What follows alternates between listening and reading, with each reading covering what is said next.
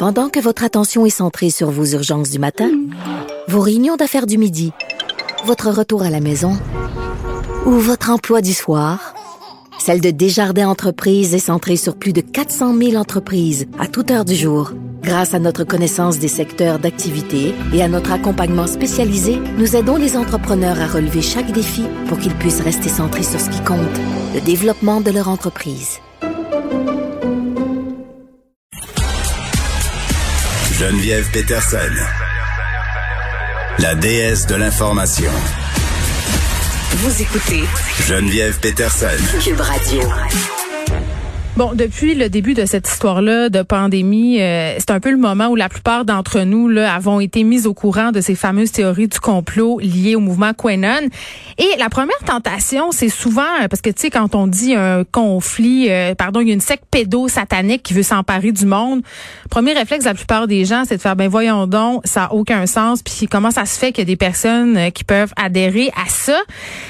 puis notre première réaction, c'est souvent d'avoir des préjugés, mais c'est plus compliqué que ça.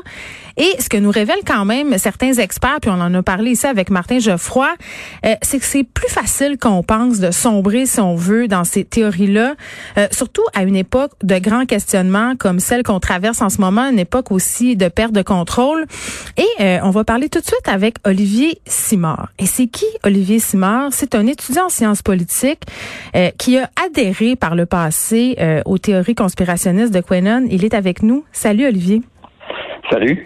Écoute, je voulais te remercier euh, d'abord d'avoir accepté de venir euh, témoigner ici à l'émission du moment de ta vie où tu as été un adhérent euh, Quenon parce que évidemment c'est pas facile, il y a beaucoup de préjugés.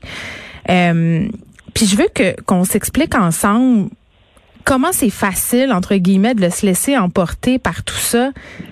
Raconte-moi comment tu es venu à avoir des contacts avec Quenon. Comment ça a commencé pour toi?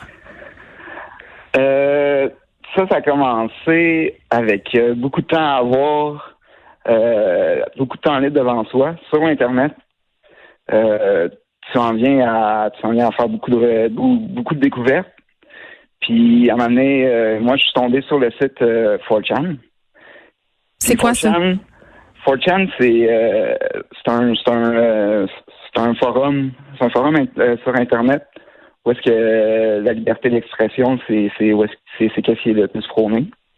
Donc, mhm. il n'y a aucun fil sur ce, sur ce site-là. C'est d'ailleurs là-dessus que QAnon a commencé.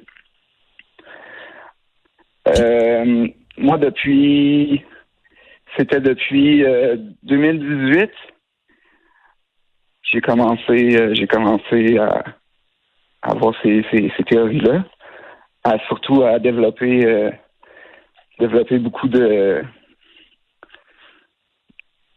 beaucoup de croyances envers ces théories-là parce que ça impliquait ça impliquait des, des, des grandes des grandes personnalités, ça impliquait des phénomènes réels, puis les connexions euh, les connexions que sur les sur les cube les connexions critiques qu'ils nous laissaient faire, ça menait vraiment à se focuser juste sur ça. Oui, mais attends, c'est ça pour ceux euh, qui connaissent pas ça. Là, quand tu parles des connexions, c'est comme si c'était, si on veut, euh, je sais pas si tu peux nous l'expliquer un petit peu, là, des genres d'énigmes? Euh, c'est en plein ça. C'est c'est c'est des miettes, c'est des miettes de pain laissées laissées au travers du chemin qu'on devait suivre pour pour trouver pour trouver finalement rien. ben c'est ça. Donc toi, Olivier, là, euh, tu étais euh, sur ce site-là. Euh, là, tu la personne que tu penses qui est Q, qui fait comme une espèce, si on veut, de, de chasse au trésor, comme comme tu l'appelles. c'est un peu comme un jeu vidéo. Est-ce que c'est ça qui t'attirait là-dedans? oui. Oui, c'est beaucoup l'aspect en dehors de la réalité qui était attirante pour, pour moi. ça, me, ça, me, ça me permettait de focuser ailleurs que sur, euh, sur ma vie. Puis dans ce temps-là, j'en avais j'en avais surtout vraiment besoin. Donc euh, ça ça fait en sorte que j'adhère encore plus euh, à ces théories-là. Parce que tu n'aimais pas ta vraie vie? dans, dans ce temps-là, non, c'est ça. Hmm. C'est, je crois que je crois vraiment que il y a beaucoup il y a beaucoup de monde qui, qui suivent Q qui qui, en- qui, en- qui devrait qui devrait penser à ça. Donc, euh, cette espèce de cliché qu'on a en tête là du jeune homme euh, ou de la jeune femme un peu seule dans son sous-sol, euh, puis qui se sent un peu peut-être pas incompris, mais qui se reconnaît pas dans l'espace social. Toi, tu penses qu'il y a quelque chose là qu'il faudrait regarder? Oui, absolument. Est-ce que tu étais quelqu'un qui était méfiant envers les médias, envers le gouvernement, avant d'être en contact avec les théories de Quenon? Euh, oui, parce que euh, j'ai tout le temps reconnu le biais politique euh, dans dans, euh, dans l'actualité. Mais euh, c'est c'est c'est c'est ça. Il faut déjà avoir une, une graine de doute que beaucoup de personnes avaient ou qui ont qui ont déjà dans euh, dans leur tête en regardant l'actualité. C'est tout ce que ça prend. Fait que là, je comprends que tu te mets à regarder ça, c'est intéressant, t'échanges avec d'autres mondes, là, ça devient en quelque sorte une communauté. Euh, T'essaies de résoudre les énigmes de Q, puis il y a quelque chose d'enlevant puis d'attirant là-dedans. Je le comprends, ce bout-là. À partir de quel moment ça devient plus intense, plus problématique pour toi? Euh, ça devient plus intense, plus problématique quand euh, le monde se demande qu'est-ce que tu fais. Quand tu essaies de, de, de, de parler à, à d'autres mondes de qu'est-ce qui se passe, de, de qu'est-ce que c'est. Ouais, t'étais-tu Euh, intense en train de parler de ça à tes amis, à ta famille, sur Internet? Ah, c'est ça. C'est ça, quand tu essaies d'en, parler à, à quiconque qui que soit, ben euh, c'est un peu trop c'est un peu trop extrême. Puis est-ce qu'ils t'en parlaient, tes amis, puis ta famille, à ce moment-là? Non, pas du tout. Pas du tout, parce que moi, je le savais, je savais que c'était, des, c'était des idées beaucoup poussées à l'extrême. Fait que j'avais, j'avais un certain, j'avais encore un certain, un certain pied sur la réalité, Mhm. comme de quoi que je voulais pas perdre les relations que j'avais avec, avec certaines personnes. Moi, j'ai été chanceux de, de, de m'arrêter là. Mais De c'est allé jusqu'où? puis Ouais. de couper les ponts.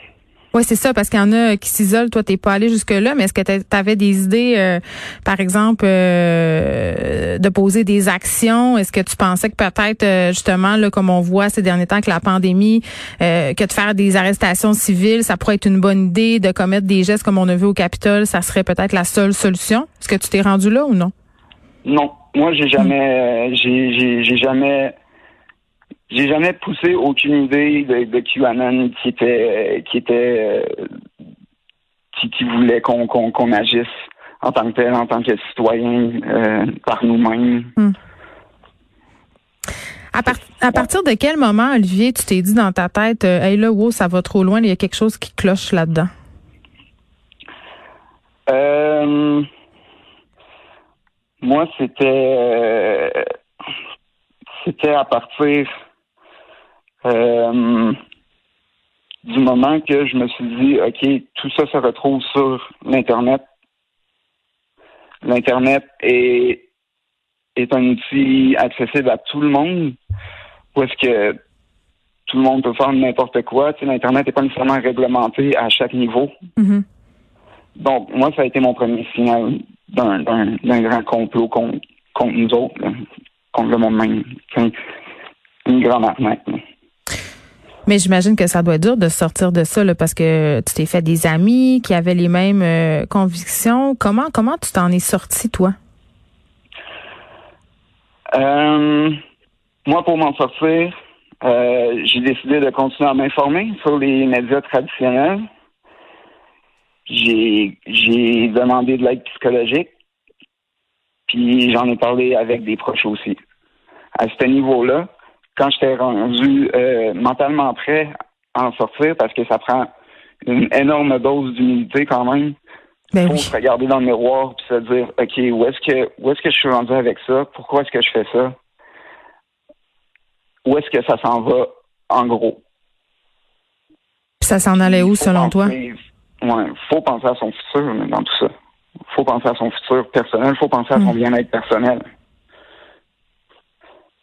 Est-ce que tu penses euh, Olivier que si euh, parce que là ce que je comprends c'est que tu t'es un peu sorti de ça aux alentours de 2019. Est-ce que tu penses que si tu avais été en pleine pandémie là avec le confinement et tout ça, ça aurait été la même affaire? Est-ce que tu aurais été capable de t'en sortir? Euh, Je ne crois pas. Je ne crois pas que j'aurais été capable de m'en sortir parce que les contacts, les contacts physiques sont tellement limités. C'est c'est c'est c'est un, c'est un terreau fertile parfait pour développer euh, pour développer ce genre de de de, de, de croyances là. Est-ce que tu continues à aller sur Internet euh, consommer euh, des contenus alternatifs euh, comme ça?